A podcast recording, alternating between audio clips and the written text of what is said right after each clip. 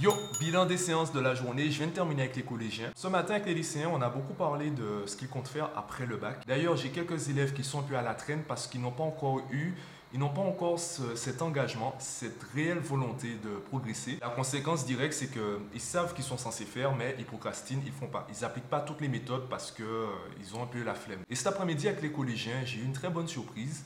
Et voilà, je pense que le vlog, on va, on va l'arrêter sur ça. Je vais simplement te partager euh, ben, la discussion que j'ai eue avec euh, un élève en particulier. Ce matin, tu t'es réveillé à 7h. Ouais. Tu as commencé à. Oui. Tu as refait l'évaluation. Yes. Tes parents t'ont vu. Incredible. Ouais, et eux-mêmes, ils étaient surpris. Ouais. Ça change, hein? Bravo. Ils étaient contents? Ouais. Ouais. Donc ce soir, Fortnite? Euh, je sais pas. Comment ça, tu sais pas? C'est pas ton rendez-vous du samedi? Que je vais me coucher tôt ce soir parce que demain j'ai match. Ah, ok, d'accord. Ouais, si c'est pas Fortnite, c'est parce qu'il y a un match. J'étais content. T'étais content avec 10 de moyenne. Ouais. Et là, t'as 16. Ouais. Mais tu sais quoi? Je suis Mhm. je suis pas content d'avoir 16. T'es pas content d'avoir 16, pourquoi? Ouais, Je veux plus. Ah, maintenant tu veux plus Je veux plus. Ok, ok. Euh, après, il y a des matières euh, comme l'année dernière, la physique chimie, où j'étais toujours dans les 11-12. Là, je suis monté à 15-60. Mhm. Dernièrement, il me manque à 18. Du coup, je pense qu'elle va encore un petit peu monter. Euh, bon, il y a des matières sans intérêt pour moi, comme les ET. Moi, j'ai 13 Bon, ça, on verra ça après. Euh, Bon, déjà, est-ce que tu penses que tu aurais pu faire ça sans le coaching? Non. C'est eux Enfin, ça dépend, ça dépend. Par exemple, tes méthodes de travail, non. Mhm. Par contre, la, la façon de, de- c'est-à-dire de travailler comme pas les méthodes de genre tu dois faire ci, tu dois faire ça, mais vraiment travailler euh, à mon rythme et faire ce que je veux, je pense que oui, j'aurais pu faire. Mais tes coaching, c'est-à-dire en fait, ça m'a un petit peu mis dans la tête que je dois, je dois faire ça à telle heure, à telle heure, à telle heure, pour ne pas être brusqué de. Exemple tout bête, hein, l'année dernière, je me souviens. C'est une anecdote. euh, et en plus, je t'ai déjà. Je faisais mon sac tranquillement. Et là, qu'est-ce que je vois? J'ai pas fait ma rédaction en français et j'ai pas fait mon DM. Tu sais quoi? J'ai fait une nuit blanche. Du coup, bah. Et tu fais des nuits blanches maintenant? Non. Ça va, tu gères? Ouais, maintenant j'ai un temps. Ah ben, c'est bon. On Tu- peut, on peut faire un peu d'équation, s'il te plaît? C'est toi qui vois, hein, c'est toi qui choisis. hein. Vous qui décidez, hein, c'est, vous êtes déjà autonome. Hein? On a deux heures, c'est vous qui voyez. hein. Moi, je vous donne les exercices, c'est vous qui travaillez. Donc, euh, si vous voulez faire trois chapitres, ça veut dire qu'il faut travailler pour avoir le temps de faire trois chapitres. Et euh, je, te disais, euh, tu m'as dit tout à l'heure qu'une fois tu as fait une nuit blanche, comme tu travaillais pas de manière continue, enfin là, c'est tout tu oublié, tu t'es retrouvé à rattraper le retard en faisant nuit blanche. Maintenant que tu gères ton temps, maintenant que tu es organisé, tu n'as plus besoin de faire de nuit blanche. Mais le travail est fait. Parce que tu travailles peut-être moins le soir, tu fais pas de nuit blanche, et tu répartis ça sur toute la semaine. C'est la même chose avec le brevet et le bac. Si tu travailles régulièrement toute l'année, tu n'as pas besoin de réviser euh, deux semaines ou même euh, la veille de, de l'évaluation, la, la veille de l'examen. Tu continues de faire ce que tu fais tous les jours. Alors, Après, c'est vrai que quand tu dis, bon, moi je sais que là, le brevet blanc, ça commence le 19, 19 Mhm. novembre. Bon, je, je sais que. Je sais que tu vois, c'est pas si important que ça dans la vie, de ce que j'entends. Mais tu vois, c'est quand même. Ça, tu dois quand même l'avoir. Ben en fait, c'est. euh, C'est-à-dire que tu, tu dois prendre à la légère, mais en même temps, pas, le- pas trop le négliger en fait. bon, ben, tu sais, j'ai fait une vidéo que j'ai publiée sur TikTok qui parlait de ça. Je crois que vous avez parlé de ça samedi dernier. Pourquoi on vous enseigne le théorème de Pythagore en quatrième, par exemple? Ah oui. Voilà. Aujourd'hui, pour l'instant.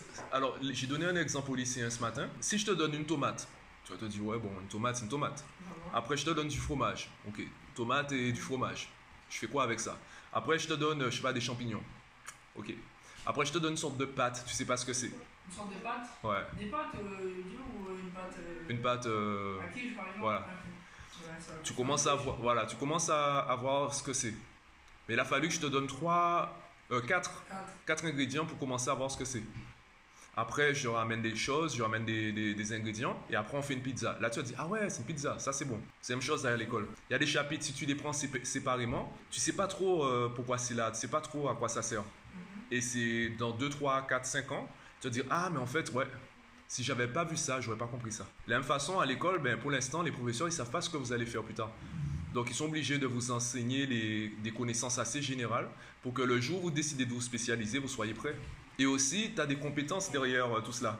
Pythagore, par exemple, le théorème de Pythagore en géométrie te permet de travailler la rédaction, la démonstration, le raisonnement, la puissance 2, la racine carrée. Tout ça, ce sont des compétences que tu vas utiliser ailleurs. En français, pourquoi on vous demande de raconter vos vacances? Pour, euh, Pour la rédaction. La rédaction, quoi d'autre? Euh, ah, pour un échange oral. Ah, mais à l'écrit, pourquoi on te Ah, demande d'écrire? Ouais, la grammaire, le vocabulaire, l'orthographe, la conjugaison, la créativité. Parce que, parce que comment le professeur sait que vous avez vraiment fait ça pendant les vacances? T'as fait quoi hier soir? Euh, Tu veux que je te dise comment j'ai fait hier soir?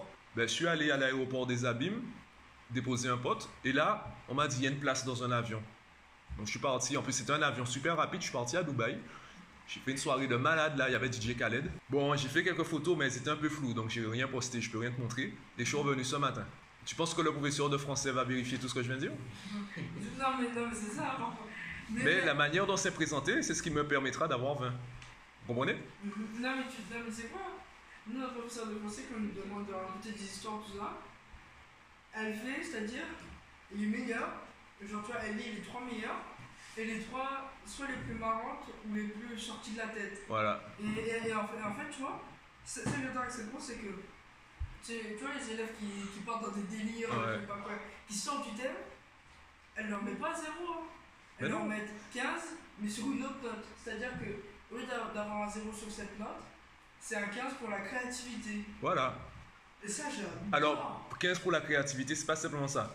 Parce que si tu expliques que tu es parti sur la Lune, mais c'est déjà c'est bourré de fautes, et euh, il y, a, y a des problèmes de, par exemple, de, qu'on appelle ça encore, concordance des temps, il y a des problèmes de, de lieu. Première phrase, tu dis, euh, voilà. Donc on va analyser la structure, la forme.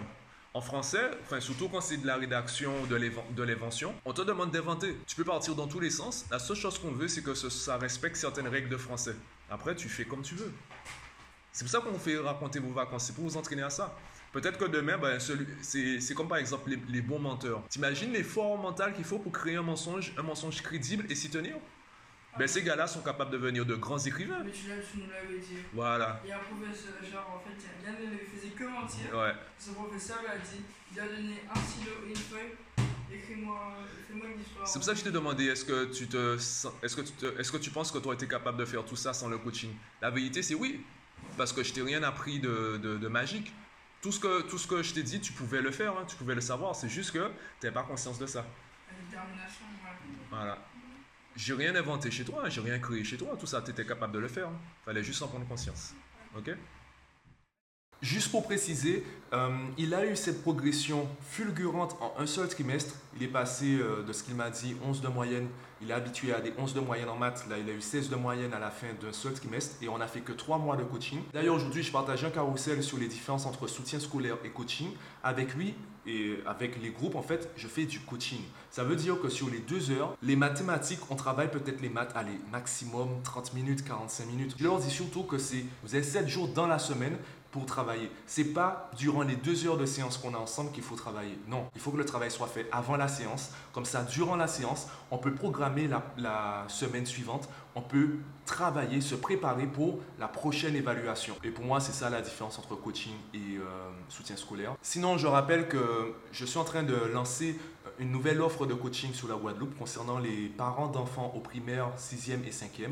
Donc, euh, je t'invite à cliquer sur le lien en description de la vidéo si tu es concerné pour remplir un sondage. Ça permettra de savoir comment, comment euh, qu'est-ce que, les parents attendent du coaching et quelle est l'offre qui serait la plus adaptée pour les parents. Puisque c'est bien que je parle, mais il faut aussi que je propose des choses qui soient adaptées au public cible. Donc, je t'invite à cliquer sur le lien en description de la vidéo pour euh, répondre au sondage et me partager ton avis. Voilà, à demain.